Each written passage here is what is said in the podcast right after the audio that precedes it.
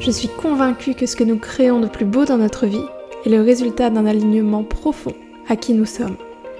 Bienvenue dans Inextenso, le podcast pour réunifier chaque part de toi, connecter à ton âme et créer la vie que tu désires ailleurs que dans ta tête, ici, dans la matière.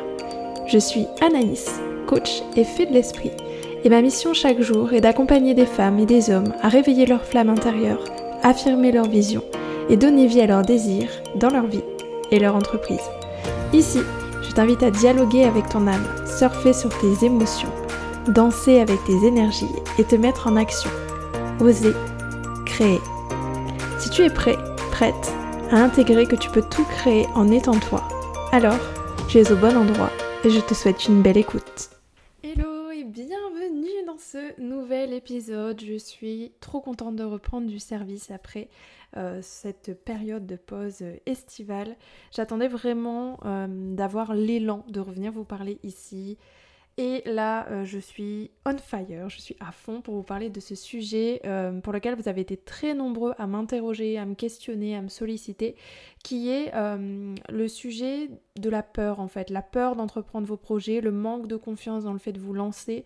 Donc dans cet épisode, on va parler de légitimité, d'échec, de peur de l'échec de manque de reconnaissance, de réussite, de peur, de confiance en soi et de procrastination. Et j'ai vraiment envie à travers cet audio, euh, ben, d'aller illustrer ça aussi avec mon parcours en toute transparence, en toute humanité, euh, avec tout ce que ça comprend pour que vous puissiez enfin comprendre et intégrer que potentiellement la peur et le manque de confiance en vous, c'est absolument pas le problème en fait, et que cristalliser sur ce problème-là, ça vient vous couper des possibilités. Et donc du coup, euh, j'ai envie de vous parler un peu de, de moi, de ce que j'ai vécu quand j'étais plus jeune, de de ce qui m'a amené aujourd'hui à être euh, une jeune femme à la tête de son entreprise, avec son podcast, euh, qui accompagne des clients depuis plusieurs, euh, plusieurs années maintenant, qui a des projets, qui a créé des programmes, qui sort souvent justement de sa zone de confort. On va, parler on va en parler aujourd'hui.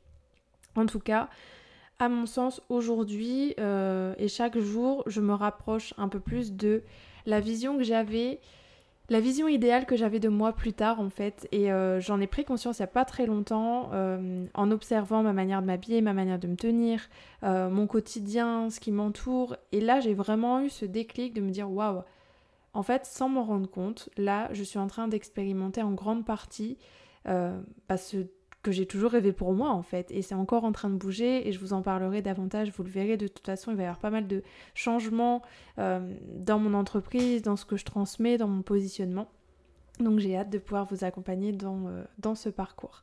Donc pour en revenir au sujet, je vous parlais de la peur et je disais sur Instagram et qui vous a fait beaucoup réagir en fait que j'ai peur quasiment dans tout ce que j'entreprends je doute, je manque de confiance, euh, je me remets en question, euh, j'ai l'impression que j'ai pas le bagage pour faire ci, euh, je me demande comment je vais faire, etc. Et ça, ça me paraissait important de le dire parce que jusqu'à aujourd'hui, en plus, j'ai beaucoup communiqué sur Instagram. ça va changer parce qu'aujourd'hui, j'ai créé ce podcast, j'ai le canal Telegram, je vous invite vraiment à le rejoindre. vous pouvez aller sur mon site internet pour le trouver, je vous mettrai le lien dans la description de l'article enfin du podcast, pardon, de cet épisode. Euh, je vous invite vraiment à rejoindre le canal Telegram parce que j'y partage beaucoup, mais en tout cas jusqu'à aujourd'hui, je partageais énormément sur Instagram et même en essayant de partager avec un maximum de transparence en fait ce qui se joue dans ma vie de femme et dans ma vie d'entrepreneur, ma, vie d'accompagnante, de coach, etc. Euh, je sais que, euh, ben, comme toujours, en fait, on me projette certaines choses chez moi où on peut, je peux renvoyer cette image de putain, en fait, la meuf, c'est, elle a de la chance, c'est facile pour elle, euh, elle a son entreprise, euh, ça a l'air de bien fonctionner, elle a des clients, euh, elle a sa maison. Enfin bref, en gros, j'ai plein de critères qui peuvent correspondre à ceux de la réussite et surtout je pense que ça se sent que ces dernières années il y a eu un gros réalignement en moi et que je je j'allais pas dire je me rapproche mais c'est je nourris au quotidien en fait mon bonheur et mon épanouissement surtout personnel et familiale et professionnelle, etc. Donc on va dire que mon épanouissement, c'est vraiment devenu euh, mon travail numéro un en fait dans ma vie. Donc forcément ça se sent. Et donc euh, on peut avoir cette impression que en fait bah, d'extérieur, euh, je suis une putain de badass qui a pas peur. genre la meuf, elle lance son podcast, elle fait des interviews, des trucs, des machins. Et en fait, je voulais vraiment vous partager les backstage de ça parce que ça me paraît très important. Et je sais que dans ma vie, c'est souvent quelque chose que j'ai beaucoup laisser transparaître, c'est justement ce truc de oh, mais meuf, en fait, euh, toi, tu, parles bien. Je me souviens à l'école, je faisais souvent des présentations, des trucs, je passais au tableau, j'étais toujours la première à passer et tout. Et, euh, je sais que j'ai une grande facilité en fait à m'exprimer et j'ai aussi une grande capacité à cacher euh, mes émotions. Euh, coucou, euh, le reniement et le refoulement des émotions étant petite, hein, comme quoi ça vous sert et c'est vraiment ce que je veux vous transmettre dans ce podcast, c'est de sortir de cette vision dramatique encore de vous et de vos blessures. Là en l'occurrence, moi mes blessures elles me servent bien parce qu'il y a plein de moments où en fait j'étais juste terrifiée et j'ai appris à cacher ça et, à arborer euh, une assurance et, et, à mettre la joie surtout parce que je pense qu'au-delà de l'assurance, à chaque fois que j'ai fait des présentations, je pense à mon bac, mon BTS, ma licence, enfin bref, pour le boulot, etc., euh, dans mon job d'avant, euh, en fait, au-delà même de arborer une assurance pour faire genre, parce qu'il y a de ça, on va se le dire, je pense qu'à chaque fois que j'ai transmis, je me suis laissée transporter par mes sujets. Et c'est la passion que je mets et l'investissement que je mets dans tout ce que je fais hashtag tout ce que je fais qui a du sens pour moi, hein, parce que cet investissement-là, je le mets pas trop au service de faire le linge et faire le repassage et tout. Mais dans les trucs qui me, prennent, j'ai cette capacité en fait à me laisser transporter par mes émotions, à me laisser transporter par la passion, et c'est ça qui m'aide en fait à mettre de côté la peur. Et c'est tout ce que j'ai envie de vous transmettre dans cet audio, donc j'espère fondamentalement que ça pourra vous aider. Donc je disais donc, j'ai dans tout ce que j'entreprends. Euh, j'ai eu peur quand euh, j'ai quitté mon entreprise avant, et pour ceux qui ne le savent pas, j'ai fait un burn-out, j'ai fait tout un épisode sur le sujet. Euh, je vous invite à l'écouter si ça vous parle ou si vous sentez que vous êtes au bord du burn-out. j'ai eu peur donc quand j'ai quitté ça et que je me suis retrouvée au chômage. J'ai eu peur de ne pas savoir ce que j'allais faire. J'ai eu peur quand j'ai su ce que je voulais faire. j'ai eu peur quand j'ai créé mon entreprise, quand j'ai accompagné mes premiers clients. En vrai, j'ai peur j'allais dire tout le temps, mais c'est vrai. En fait, je suis une flippette de première, j'ai très très souvent peur.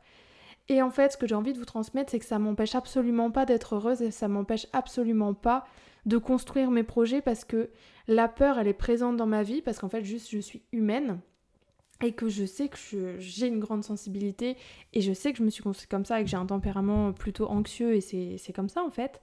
Mais en fait, il y a tellement autre chose dans ma vie qui vient contrebalancer cette peur que là, à ce moment-là, c'est plus un problème. Donc, je vous disais, cette peur, elle m'a pas empêchée, au contraire, euh, je voulais vous parler un peu de, mon passé, en fait, de la petite fille que j'étais, parce que je pense que vous pourrez y trouver des résonances. Mais euh, typiquement, moi j'étais euh, la petite fille toujours bien habillée, avec son petit carré, avec sa petite frange toujours bien coupée, bien habillée et tout. Ma mère, elle, elle me mettait des trop beaux vêtements et tout avec mon petit cahier. J'étais vraiment l'archétype de la bonne élève, la Hermione Granger, mais en mieux coiffée en l'occurrence, quand elle était petite. Euh, et j'avais ce besoin viscéral d'être la première partout en fait. Euh, donc j'ai toujours quasiment été première de classe et quand je l'étais pas c'était dramatique. Euh, tout ce que j'ai fait, j'ai toujours mis un soin énorme. J'ai un driver soit parfait qui est très fort. Donc les drivers sont des, des, encodages inconscients en fait qui sont venus se créer dans l'enfance entre 0 et 6 ans qui drive en fait, d'où leur nom, notre vie. Donc il en existe 5 et donc euh, je vous en ferai peut-être, je vous en parlerai peut-être. Euh, mais voilà, moi j'ai un soi parfait qui est très fort, donc c'est une injonction en fait à être parfaite, sinon, euh, bah, sinon je n'ai pas de valeur en fait, hein, clairement. donc depuis toute petite, j'ai toujours été dans cette compétition qui n'était pas assumée parce que quand vous m'écoutiez parler, et jusqu'à il n'y a pas longtemps, je disais que moi j'étais le genre de meuf qui n'était pas du tout compète, moi je m'en fous, je suis là pour m'amuser, ou je suis là pour ci, pour ça, alors qu'en fait c'est carrément faux. Et il m'a fallu du temps pour accepter en fait que bah non, je suis hyper compète et si je suis pas la première, c'est très frustrant pour moi et ça peut me créer des émotions qui sont très très désagréables. Parce qu'en fait, quand j'étais jeune, j'ai été encodée le fait que être la meilleure, c'était juste vital. C'est-à-dire que si je n'étais pas la première, c'est comme si je pouvais pas exister en fait et, et je pouvais pas avoir la reconnaissance. Hein. Tout ça, ça parle évidemment d'un besoin de reconnaissance, notamment de mon père et de mon grand-père, donc plutôt des hommes de la famille. Euh, parce que dans ma famille, j'ai toujours eu euh, ce sentiment euh, que les hommes avaient plus de valeur que les femmes et que les femmes devaient briller par leur intelligence pour exister dans les yeux en fait hein, des hommes de la famille. Et donc du coup, je me suis dit merde, puisque naturellement, parce que je suis pas un mec, j'ai l'impression de ne pas avoir de valeur, euh, ben j'ai tout, j'ai intérêt en fait à être la meilleure, j'ai intérêt à briller par mon excellence parce que sinon euh, je vais tomber dans les fins fonds de l'oubli. Mes parents euh, et notamment mon père et, mon grand-père ne m'aimeront plus et en fait ce sera la fin de ma vie quoi. Donc j'ai tout déployé, j'ai déployé tous mes efforts au, fait d'être la première, et donc bah, j'ai tout réussi entre guillemets dans ma vie. C'est ça qui est intéressant parce que c'est ce dont je veux vous parler aujourd'hui, c'est que le sentiment d'échec ne m'a jamais quitté, et pour autant d'extérieur, j'ai tous les facteurs de réussite. J'ai toujours été première de classe, euh, j'ai eu tous mes diplômes, donc bac, BTS, licence avec mention excellence. Ah non, le bac c'est pas vrai parce que je crois que j'ai eu mention bien.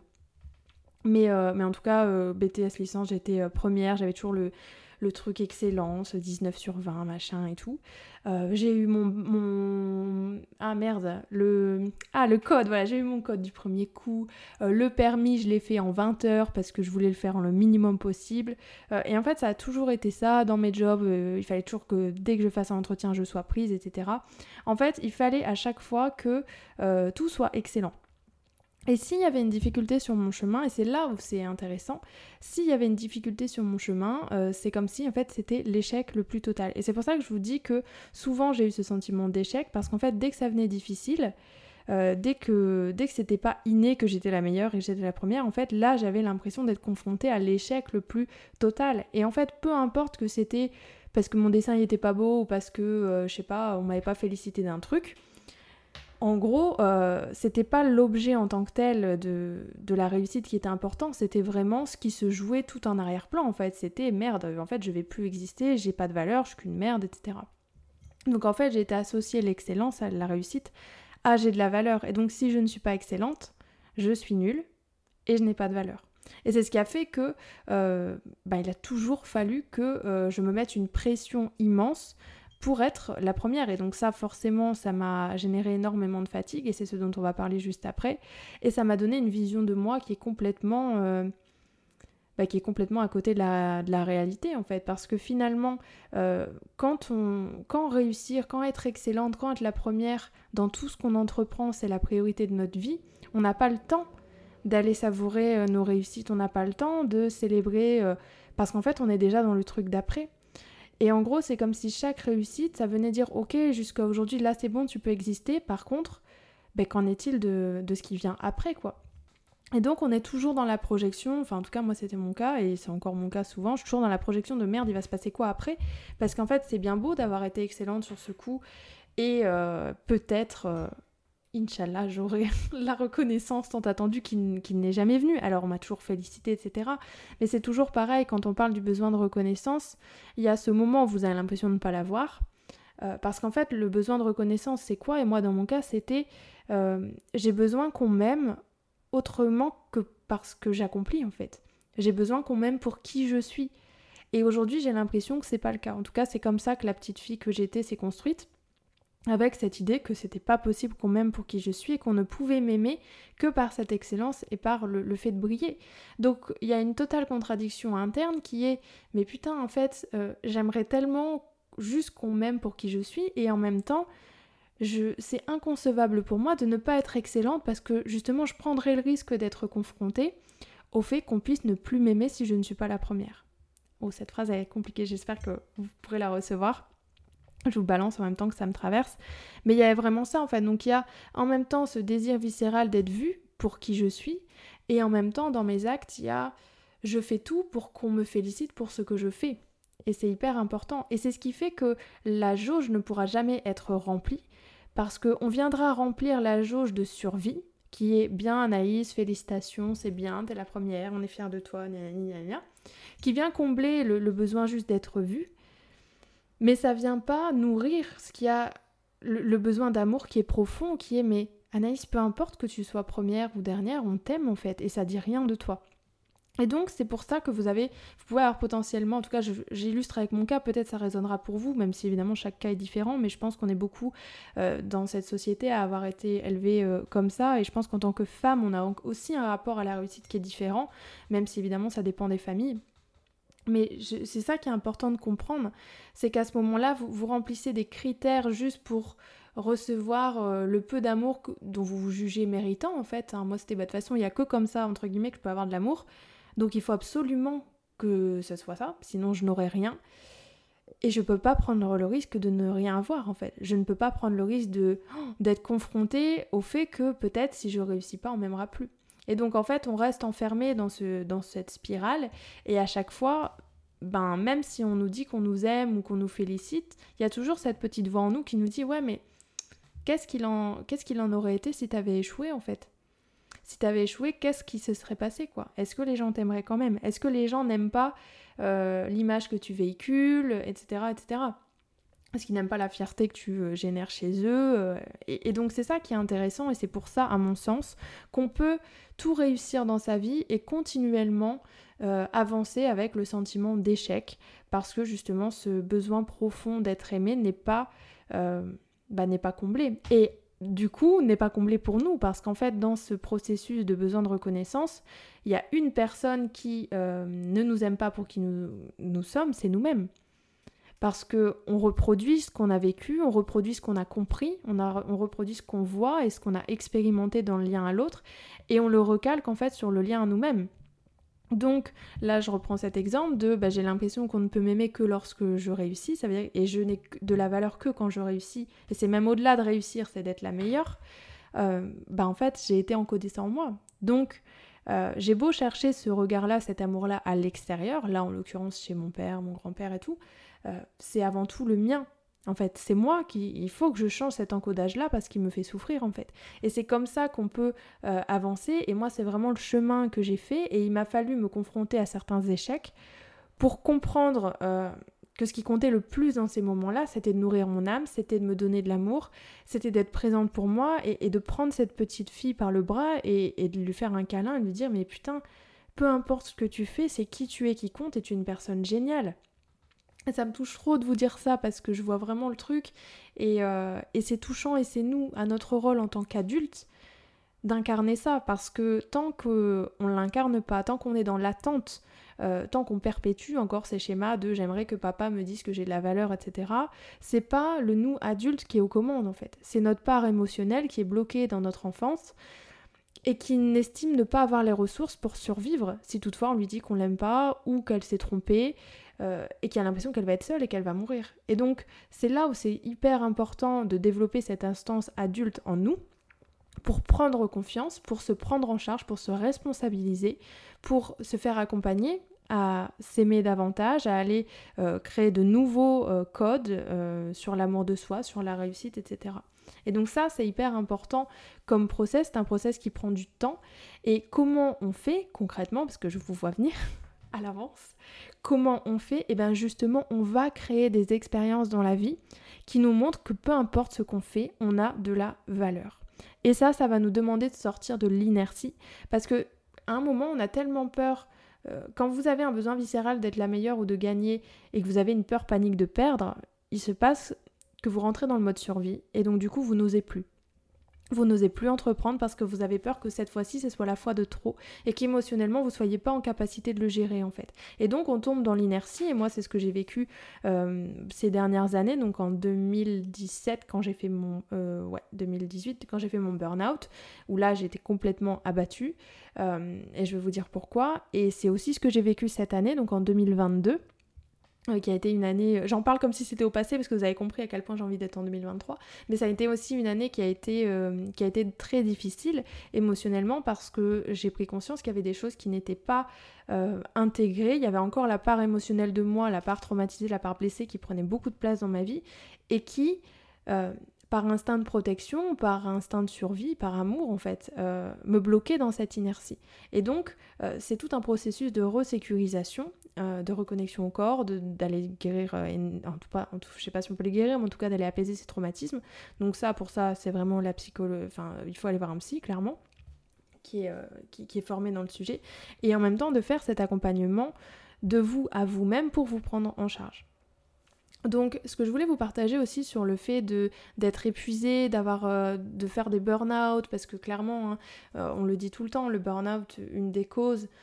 Alors, quand je parle de burn-out, je parle pas forcément professionnel. Pour moi, le burn-out, il est vraiment multifactoriel et multidimensionnel, c'est-à-dire que vous le vivez sur plusieurs plans et dans tous les domaines de votre vie.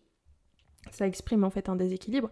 Mais pour moi, le vrai problème, euh, c'est pas tant que ce soit la peur ou le besoin d'être excellent en fait, votre besoin de reconnaissance, c'est pas grave s'il est là. Vraiment, c'est pas le problème. Le vrai problème, c'est que vous déployez cette énergie d'être excellent, de réussir, etc., au service de faux projets dans le sens, euh, vous mettez énormément d'énergie au service de projets qui nourrissent pas votre âme et, qui viennent pas vous faire vibrer en fait.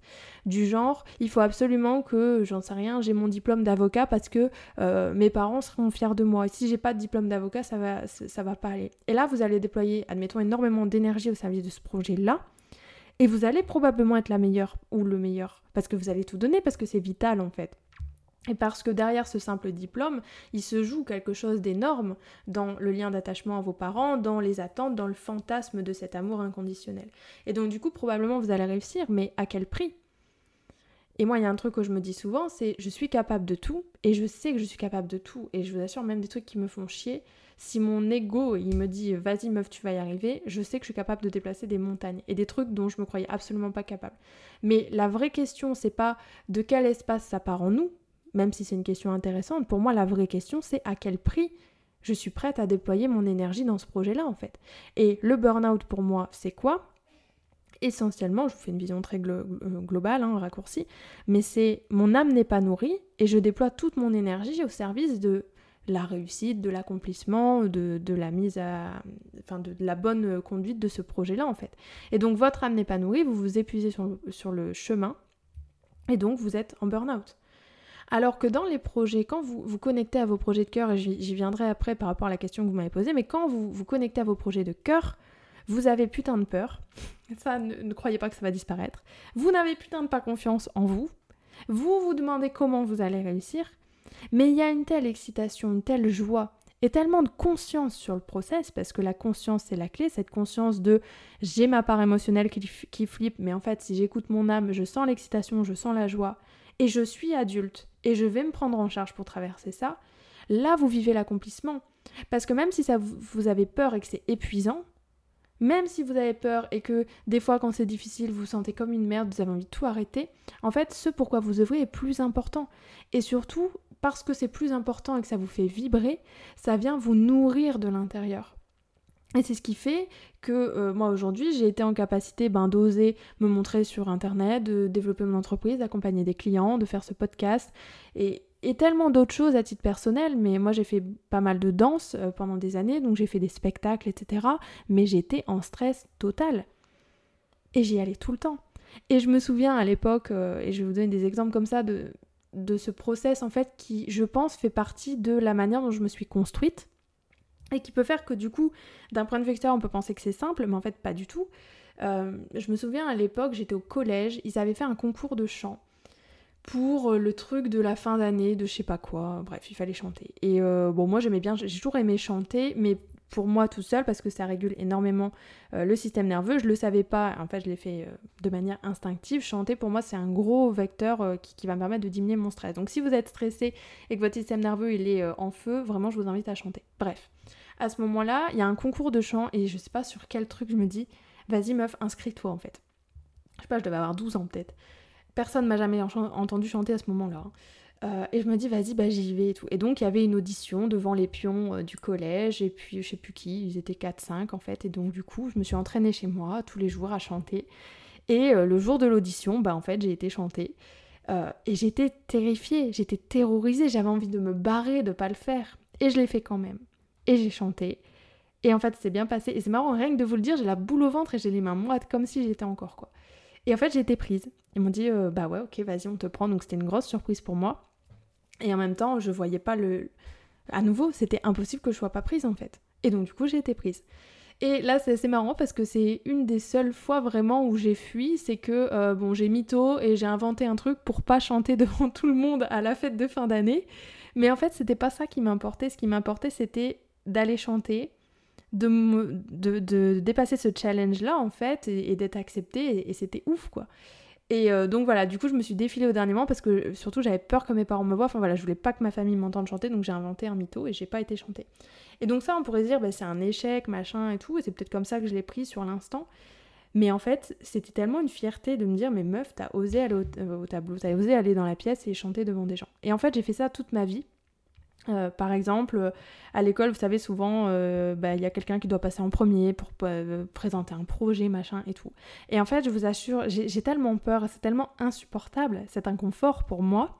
Et c'est en ça que je vous dis que vos émotions sont une force et votre sensibilité aussi, même ce qui est merdique, c'est qu'en fait, moi, j'étais tellement dans l'inconfort que j'étais toujours la meuf qui passait en premier. Parce que c'était juste pas possible en fait. Moi, je me voyais pas me taper toute la journée la boule au ventre pour passer mon oral le soir, par exemple. Donc, je me suis toujours arrangée pour passer la première, euh, pour passer le matin, etc. En fait, c'était un process de libération. Et là, c'est intéressant parce que j'ai été codée en moi que l'action, la mise en mouvement vers ce qui me fait peur, ah, c'est le meilleur moyen de m'en libérer. Et c'est ça qui est intéressant et je pense que c'est ça qui m'a aidé et peut-être ces mots-là pourront vous aider mais en tout cas c'est souvent ce que j'ai fait dans ma vie. Alors il y a des moments où j'ai été complètement figée et le process m'a demandé du temps mais en tout cas souvent quand il y a des trucs que j'ai pas envie de faire ben j'y vais direct. Et il se passe ça partout et en fait je réfléchis après. D'abord je suis mon élan, peu importe de l'espace duquel ça provient, est-ce que c'est de la peur, est-ce que c'est de l'ego et tout. En fait on s'en fout. C'est est-ce que vas-y je le fais? Oui, ok, je le fais, je vis l'expérience en fait. Et j'y vais. Et souvent, ça fonctionne. Et il y a des moments où euh, ça n'a pas trop fonctionné, notamment je pense que bah, quand j'ai fait mon burn-out, je l'ai profondément vécu comme un échec parce que bah, en fait j'étais épuisée, je n'étais plus capable euh, de répondre à mes standards d'exigence. Ce que je ne l'ai pas dit, mais ça je voulais vous le dire aussi, c'est que en fonctionnant comme ça, l'excellence, euh, et c'est comme ça encore chez moi, l'excellence c'est mon minimum. C'est-à-dire qu'il n'y a, a pas de médiocre, j'ai beaucoup de mal avec la médiocrité et j'ai beaucoup d'exigences envers les autres aussi. Mais il faut toujours que tout soit excellent. Donc, euh, il n'y a pas de place pour le moyen, il n'y a pas de place pour je sais pas quoi. Et ça aussi, je veux vous en parler, du fait que l'excellence c'est notre niveau euh, zéro, c'est que souvent, moi j'ai évolué dans une bulle et je me, je me rends pas compte en fait euh, de ce qui se passe chez les autres. Alors c'est assez marrant parce que pour autant je suis quelqu'un qui se compare énormément et je vois beaucoup ce que les autres réussissent et, je suis souvent admirative des autres. Et euh, alors pas tout le monde hein, qu'on se le dise, mais il y a pas mal de personnes moi que j'admire et, euh, et, franchement qui m'inspirent énormément au quotidien. Et parallèlement à ça, du fait en fait, c'est un peu antinomique, hein, le fait d'être plongé dans les autres et dans la comparaison. Et en fait, à côté de ça, mes accomplissements et ce que je réussis, c'est comme si je n'avais pas de, de comparatif en fait. Et comme si moi j'ai mes exigences de c'est le minimum, peu importe ce que font les autres, en fait je m'en tape quoi. C'est-à-dire que si je réussis quelque chose et que quelqu'un à côté a galéré à faire la même chose, ça n'a pas d'importance. Et donc ça c'est un gros avantage parce que ça me permet vraiment d'être focus sur ce que je fais et, à chaque fois d'être dans, dans, des projets qualitatifs, des projets de cœur, des projets dans lesquels je m'investis. Mais il y a le double, le, double truc où en fait j'ai du mal à reconnaître euh, plein de fois. Moi, euh, enfin là je le sais, je suis jeune euh, et, tout le temps, on me dit, mais Anaïs, euh, regarde, il y a des gens à ton âge ci, il y a des gens à ton âge ça. Et en fait, ça n'a pas vraiment de valeur parce que mon intérêt, c'est pas tant d'être dans la norme, c'est pas de correspondre à la norme. En fait, je m'en fous. Moi, ce que je veux, c'est construire la vie que je désire, en fait. C'est donner vie à mes projets de cœur. Et c'est ça qui compte vraiment. Donc voilà ce que je voulais vous dire. Un autre truc que je voulais vous partager, un exemple qui est très parlant, euh, dans ce sentiment d'échec quand vous êtes excellent. Si euh, vous êtes comme moi, la meuf qui chialait parce que euh, elle disait qu'elle avait loupé son examen et en fait, elle avait réussi, ben, cette petite histoire est pour vous. Mais je me souviens d'un exemple qui est très parlant, qui était mon bac, mon oral du bac anglais, donc j'avais 18 ans, enfin 17 ans, bref. Et donc je vais à cet oral, me souviens, ma mère me dépose, c'était pas très longtemps. Je fais l'oral et je réponds à toutes les questions. Et en fait, l'oral est très long, et beaucoup plus long que, que, le truc normal. Et on me pose des questions, je discute avec le prof, je fais ma présentation. Et à un moment, en fait, je me sens comme une merde parce qu'il commence à me poser des questions, je comprends rien. Et en fait, je, sens que je baragouine, euh, j'ai du mal à réfléchir, et, là, je me sens 100% en situation d'échec, et je me dis, putain, je, vois le, le, prof en face de moi, je me dis, ça y est, bah là, en fait, il m'a posé plein de questions, j'ai pas su répondre, j'ai foiré mon truc, c'est bon, c'est mort, quoi. Et donc à ce moment-là, je sors, évidemment en larmes, hashtag drama queen. Euh, je vais voir ma mère et je lui dis que j'ai tout raté, machin. Évidemment, elle me croit pas, vu qu'elle me connaît. Euh, et à ce moment-là, je me sens encore moins écoutée et reconnue dans mon humanité, dans ma tristesse, dans ma souffrance, bref. Et donc à ce moment-là, je suis en, galère. Donc ma mère me demande de le raconter. Je le raconte, elle me dit non mais meuf, t'as pas raté. Bon, elle m'appelle pas meuf, hein. mais elle me dit t'as pas raté. Je dis si si, franchement, il m'a posé des questions, donc elle comprend pas. Et en fait, euh, ben après, il y a les résultats du bac. Et euh, à cette oral d'anglais, où j'étais persuadée d'avoir foiré, j'ai eu 20 sur 20 en fait. Et c'est intéressant de se dire, euh, mais attends meuf, à quel moment tu as pu avoir l'impression de rater, à quel moment tu as eu 20 sur 20. Et c'était intéressant parce que je me souviens plus si j'ai discuté avec le prof ou si c'est une prise de conscience que j'ai eue, franchement, j'aurais pu vous dire, c'était il y a trop longtemps. Mais, mais en fait, je me souviens qu'à ce moment-là, il y avait ce truc de ben, le prof, il m'a poussé et il était tellement subjugué en fait par mes capacités euh, à cet âge-là à répondre et tout, qu'il s'est dit vas-y, je vais m'éclater et je vais aller voir jusqu'où je peux aller quoi. Et en fait, le prof, du coup, s'est éclaté à, à, poser des questions de plus en plus compliquées. Et il y a bien évidemment un moment où en fait c'était trop par rapport à mon niveau, par rapport à qui j'étais, etc. Et donc à ce moment-là, j'ai pu surrépondre. Et ça a été ça dans tous mes oraux. J'ai un souvenir qui m'en vient pareil pour mon BTS. On commence à me poser des questions hyper techniques sur les chiffres, la trésorerie, machin et tout, des trucs fiscaux, alors que c'était pas du tout l'objet de. Je crois que c'était en BTS euh, quand je présentais mon, projet intrapreneurial. Et pareil, je me dis putain, c'est mort, j'ai foiré. Et en fait, à chaque fois, euh, mes échecs, c'était simplement l'expression de ma limite qui était déjà une limite exceptionnelle en fait. Et ça, c'est important d'en prendre conscience. Et il m'a fallu du temps pour le comprendre. Mais à chaque fois que j'ai été confrontée à des échecs, en fait, c'était pas des échecs, c'était simplement des difficultés. Et souvent, les gens, la vie, me poussaient pour voir jusqu'où j'étais capable d'aller en fait mais pas pour me mettre à l'épreuve, pour me montrer que j'étais quelqu'un de faillible, même si euh, je suis d'accord que c'est intéressant de développer ça parce que euh, ça développe l'humilité, ça apprend à persévérer, et aujourd'hui moi c'est vraiment euh, quelque chose de très compliqué émotionnellement. Mais tout simplement parce que il y avait cette, curiosité, cette joie de se dire mais oh, waouh Meuf, t'es capable d'aller hyper loin en fait et c'est génial. Donc ça, je voulais vous le dire parce que parfois vos échecs, ce que vous imaginez être des échecs, c'est simplement l'expression de votre limite et cette limite, elle est déjà exceptionnelle et c'est important de le dire je vous partage une dernière prise de conscience que j'ai eue qui vous parlera peut-être.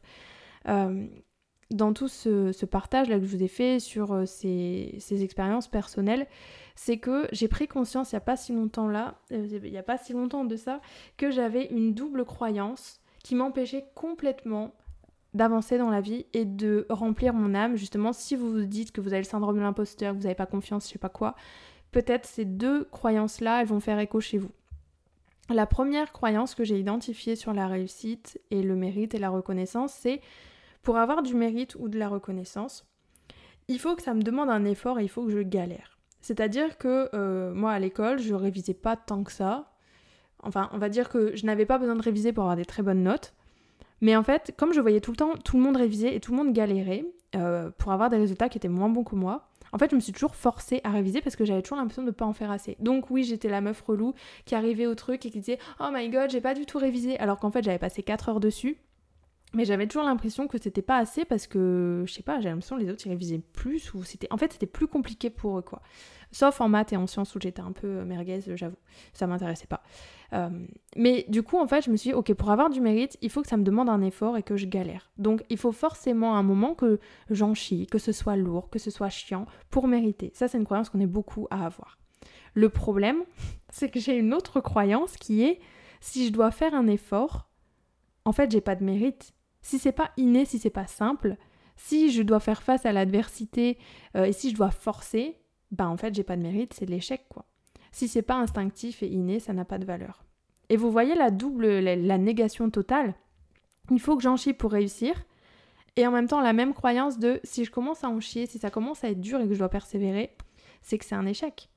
Donc à chaque fois que, euh, bah, que je réussis, je, suis tout le temps, en fait dans les deux cas, je me, je me trouve en situation d'échec. Si c'est trop simple, bah en fait ça n'a pas de valeur. Ouais, ok, c'est simple, mais et moi c'était toujours une phrase chez moi. Euh, les gens sont souvent subjugués parce que je fais, je dis ouais, mais en fait pour moi c'est facile. Donc euh, si c'est facile, genre ça n'a pas de valeur, j'ai pas de mérite en fait parce que c'est juste inné. Et dans un second temps, si on me dit waouh c'est bien, bah, en fait je vais me dire bah non parce que j'ai dû déployer tellement d'efforts euh, bah en fait j'ai pas de mérite quoi. Ça veut dire que c'est pas inné, ça veut dire que c'est pas acquis, euh, ça veut dire que j'ai dû forcer le truc et si je force, je suis une forceuse, bah en fait ça n'a pas de valeur. Vous voyez le truc? Donc peut-être vous, euh, ça va vous parler aussi d'avoir conscience de cette double négation et, peut-être vous aurez d'autres croyances, identifier vraiment ce, ce process qui fait que quel que soit le chemin que vous empruntiez, en fait, vous ne pourrez jamais vous sentir en succès, vous ne pourrez jamais vous sentir bien. Et donc là, moi, qu'est-ce que je dois faire? En fait, si j'en chie, j'ai, oui, euh, j'estime avoir du mérite, mais en fait non, parce que c'est dur et j'ai forcé, donc pas de mérite. Et si c'est trop facile, j'ai pas de mérite non plus et j'ai pas de reconnaissance. Donc en fait, à quel moment je vis le succès, à quel moment je vis la reconnaissance? Et c'est la prise de conscience de ce schéma-là qui m'a permis de m'en libérer, entre guillemets, en partie, hein, qu'on se le dise, et qui m'a permis de prendre conscience, ok, j'ai envie de créer autre chose. Et j'ai appris davantage à célébrer, à exprimer ma joie, à parler de mes projets, à parler de mes contributions, même si c'est encore compliqué j'apprends encore petit à petit à être davantage fière de mes accomplissements en fait. Et ça, ça m'a aussi demandé, pour faire le parallèle avec le début du podcast, euh, de lâcher ce truc de euh, il faut que papa m'aime il faut que mon grand-père m'aime, machin, etc. Il a fallu à nouveau que je développe l'instance adulte en moi. Vous m'avez posé une dernière question et je pense que je vais y répondre très rapidement parce que le podcast est très long, mais j'espère que ça pourra vous inspirer. On m'a demandé, suite à ces, partages-là sur ce sujet, qu'est-ce qui t'a drivé à entreprendre tes projets, et notamment mes projets professionnels, donc de monter mon entreprise, machin et tout.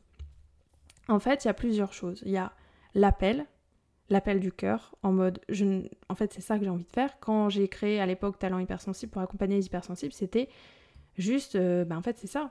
ça me fait peur. Limite, j'ai pas envie parce que j'ai trop peur, mais mais je sens dans mon cœur que c'est ça. Donc l'appel m'aide à entreprendre dans mes projets. L'appel du cœur, du corps, je le sens en fait. L'excitation, quand je sens que je vibre et que oh, ouais, je suis hyper excitée, c'est que ouais, c'est que je dois y aller. Donc c'est ce qui drive vraiment mon projet. La peur. La peur, c'est ce qui m'aide à entreprendre mes projets. Si j'ai pas peur, c'est qu'il n'y a pas d'enjeu, c'est que c'est nul en fait, c'est que c'est déjà acquis. Et parfois ça fait du bien de pas avoir peur, parfois ça fait du bien de pas se dépasser parce que c'est ce qui nous permet de nous régénérer et c'est ce que j'apprends à intégrer dans ma vie, ces phases de plateau, ces phases de repos, d'intégration. Mais la peur, n'essayez absolument pas de la jarter de, votre vie et de vos projets. Hein. Moi, si j'ai pas peur, c'est qu'il n'y a pas d'enjeu. Et par la peur, j'apprends en fait à décoder son message et à comprendre qu'il y a aussi de l'excitation dedans. En fait, si ça, vous fait juste peur, n'y allez pas. Moi, il y a plein de trucs qui me font peur, du genre faire du soie élastique, ça me fait peur. Mais en fait, j'ai pas envie d'aller le faire pour le faire parce que je m'en fous, ça ne nourrit pas mon cœur, ça nourrit pas mon âme, je me sens pas appelée à faire ça. Donc pourquoi j'irais le développer en fait? Ça n'a pas de sens. Donc ça c'est vraiment le truc, c'est que la peur, c'est un super vecteur de mise en mouvement. Et le dernier truc, c'est à chaque fois je me suis pas laissé le choix en fait. Alors, il y a certains moments, ça me dessert, hein, c'est ce qui m'a mené au burn-out, c'est ce qui parfois me met dans des états d'épuisement, des fois je suis dure avec moi-même, mais c'est aussi un super vecteur euh, d'amour de se dire mais je ne te laisse pas le choix d'abandonner tes rêves en fait Anaïs, c'est pas possible. Ok, bon bah quand j'ai senti que je devais être entrepreneur, bah en fait je me suis pas laissé le choix. T'as as envie d'être salarié et de retourner salarié? Non. T'as envie de pas gagner d'argent dans ta vie? Non. T'as envie de rester au chômage? Non. Ok, ben c'est quoi la voie? C'est l'entrepreneuriat. Ok, ben go, on y va. Et j'ai été parce que je me suis pas laissé le choix. Et en fait, c'est ça vraiment moi qui m'a aidé et c'est ça qui m'aide à chaque fois, c'est de me dire parce que c'est un projet de cœur à nouveau. Si ça n'a pas un projet de cœur, ça n'a pas de sens de pas vous laisser le choix, c'est nul. En fait, je me dis ok, j'ai pas le choix, bah j'y vais. Et est-ce que ça m'excite? Oui. Bah, est-ce que j'ai peur? Oui. Mais est-ce que ça m'excite? Est-ce que ça me met en joie? Ouais. Est-ce que ça correspond au plan de vie que j'ai envie pour moi? Est-ce que mon âme vibre pour ça? Oui, ok, ben j'y vais. Et ce qui compte en fait, c'est de déployer euh, cette énergie basée sur la peur, et c'est ok en fait arrêtez de vouloir absolument que vos projets ne reposent que sur l'amour et le je sais pas quoi. Non, ok, acceptez le fait qu'il. Euh, y a plein de trucs que je fais et c'est par besoin de reconnaissance et c'est pas grave. Vous croyez que je suis accompagnante pourquoi? Vous croyez que j'accompagne des humains, c'est pas pour avoir de la reconnaissance et de l'amour, évidemment. Je pense qu'à un moment, il faut être honnête. Et de toute façon, c'est pas pour rien que tous les thérapeutes, les psys, euh, les accompagnants, les coachs, euh, on travaille tous quasiment sur des sujets qui nous touchent, nous. Bah oui, c'est évident. Donc il s'agit d'accepter ça et de se dire ok j'avance avec ça, c'est pas grave. Parce qu'à nouveau, tout ne repose pas sur ça. Si je faisais mon job actuel uniquement par besoin de reconnaissance ou je sais pas quoi, là ça serait pas sain. Et là ce serait pas ok, mais c'est pas mon cas. Donc c'est ça aussi qui est important de comprendre pour vous, c'est que c'est pas grave s'il y a certaines intentions qui nourrissent vos projets ou qui vous drive, ce qui compte c'est qu'il y ait autre chose. Et cette autre chose, moi je l'appelle euh, l'appel de l'âme en fait. Donc voilà ce que je voulais euh, vous partager. J'espère profondément que ça pourra vous aider, euh, que ça pourra vous accompagner. Et je vous invite vraiment à, vous laisser porter par les challenges et, à voir ce que ça donnera après, en fait. Petit aparté avant d'arrêter, parce que ça va faire 40 minutes. Mais euh, j'en ai pas parlé, mais là, avec mon compagnon, on s'est inscrit. donc je fais de la course à pied depuis un an. Et je m'y suis inscrit parce que je voulais partager un truc avec mon mec, lui faire plaisir. Et à nouveau, c'est ok. Euh, et en fait, là, je me suis inscrite à un semi-marathon. Donc, je vais euh, ça fera un an que je cours. Et là, je me suis inscrite à un semi-marathon. Mais vous croyez que j'ai pas peur et vous croyez que je me sens capable de courir 21 km Euh, non, et pourquoi je me suis inscrite? Parce que c'est à Amsterdam, parce que euh, il va y avoir 60 000 personnes, parce que ça va être dans un, il va y avoir on va finir dans le stade olympique d'Amsterdam, parce que c'est une expérience de ouf, parce que j'y vais avec mes potes de la course, parce que j'y vais avec mon chéri, et parce que c'est toutes ces émotions là du, on y va ensemble et on va courir ensemble. Euh, et en fait, il y a plein de gens qui vont nous encourager, il y aura une fanfare, il y aura plein de trucs. C'est ça qui me drive. Est-ce que je me concentre sur ouais mais euh, si euh, je galère et si j'arrive pas à finir la course, c'est pas grave, ça je le verrai en temps voulu. Aujourd'hui je me prépare depuis six semaines et je vais continuer de me préparer encore là pour six semaines. Et en fait c'est ok. J'y vais parce que je sais que l'expérience que je vais vivre elle va être unique et je vais me créer des souvenirs. Pour tout vous dire c'est ça qui m'a fait choisir d'y aller et de m'inscrire. Je me suis inscrite sans trop réfléchir sinon j'allais pas le faire. Je me suis dit mais est-ce que c'est l'expérience que j'ai envie de raconter un jour à mes enfants, à mes potes, à mes petits-enfants, à vous. Mais ouais, moi je suis au taquet d'aller raconter ça, de me dire mais les gars, je me suis inscrit à la course, un an après je vais taper un semi-marathon à Amsterdam, et il y avait des milliers de personnes, c'était incroyable. Ouais, concentrez-vous sur l'expérience que vous voulez vivre plus que sur le projet euh, auquel vous vous accrochez. Et là, ça va être euh, à ce moment-là que vous allez connecter à vos émotions et que vous allez déployer une force qui va être juste exceptionnelle. Voilà ce que je voulais vous dire. Cet épisode était très long, j'avais plein de choses euh, à vous partager. J'espère que ça pourra vous inspirer. Surtout, je vous invite profondément, à vous abonner à mon canal Telegram Entre Ciel et Terre que vous pouvez retrouver sur mon site internet, sur mon Instagram. Euh, j'y partage vraiment plein de backstage au fur et à mesure. Euh, vous pouvez me suivre aussi sur Instagram, même si aujourd'hui je suis un peu moins présente, mais vous avez énormément de ressources et je suis quand même un peu présente en story tous les jours. Euh, et si vous voulez travailler avec moi en accompagnement privé, en accompagnement de groupe, vous pouvez euh, me contacter euh, sur mon adresse mail ou sur les réseaux sociaux. Je vous mets tous les liens dans la description de l'épisode. Je vous embrasse très très fort. J'ai hâte de vous accompagner à reconnecter à vos projets de rêve. c'est vraiment ce qui c'est vraiment ce qui m'anime en fait aujourd'hui, c'est de vous connecter à qui vous êtes, à ce que vous voulez construire et de vous aider à vous mettre en mouvement vers ça. Un mouvement qui soit juste respectueux, aligné, kiffant et terriblement imparfait en fait parce qu'on est humain. Je vous embrasse très très fort et je vous dis à plus tard.